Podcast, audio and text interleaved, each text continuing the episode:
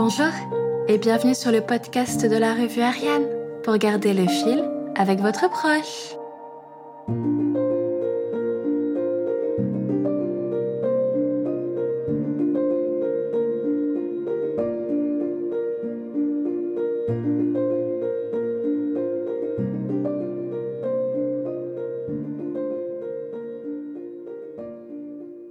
Avant que vous ne terminiez cette, revue, ce podcast de la revue numéro 1, je souhaite aborder le sujet des appareils auditifs. En effet, sur 6 millions de Français malentendants, seulement un tiers d'entre eux bénéficient de ces appareils.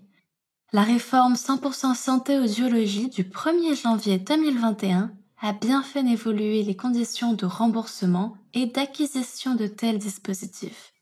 Mais quels sont les avantages qu'elle procure? Quel type d'appareil auditif existe-t-il? Je suis là pour répondre à vos questions. Bienvenue et installez-vous confortablement.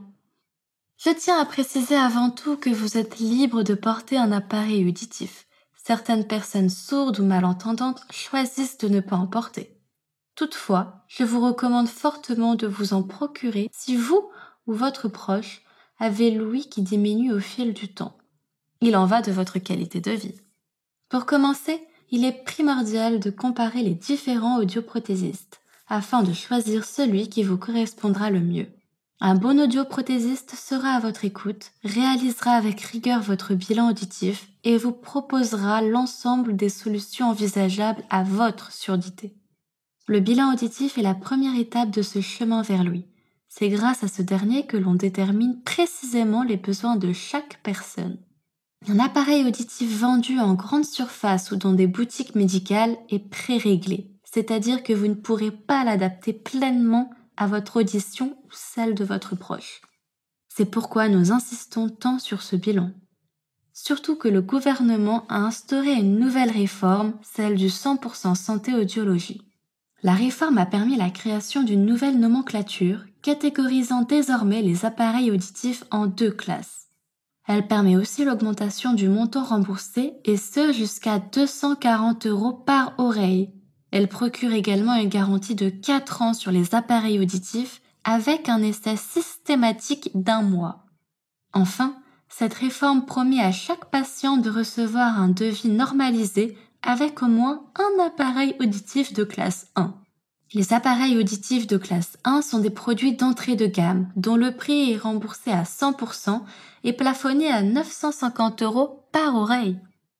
Tous les types de prothèses auditives sont concernés par cette réforme, tant qu'il y a, à minima, 12 canaux de réglage et au moins 3 options parmi le système anti-acouphène, la connectivité sans fil, le réducteur de bruit, la synchronisation binaurale, la directivité microphonique adaptative une bande passante élargie supérieure maintenant à plus de 6000 Hz, la fonction apprentissage de Sony ou encore le système anti-réverbération.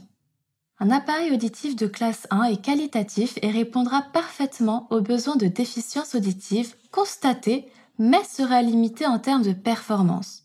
C'est pourquoi il existe aussi une classe 2. Les appareils auditifs de classe 2 disposent d'une technologie plus moderne et d'options facilitant leur utilisation journalière comme la connectivité au téléphone ou à la télé, le temps de recharge ou encore la synchronisation binaurale. Ils sont davantage destinés aux personnes fréquentant des environnements bruyants car ils sont plus précis. La meilleure solution pour prendre votre décision est de demander avant tout un devis avec un essai gratuit d'un mois. C'est en situation que l'on s'aperçoit précisément des différences entre les deux classes. Vous aurez à choisir non seulement entre les deux classes, mais aussi le modèle de votre appareil auditif. Intra-auriculaire, contour d'oreille, micro-contour d'oreille, tous ont leurs atouts et leurs faiblesses. Le contour d'oreille reste le plus simple à utiliser, à nettoyer, et c'est aussi le plus solide.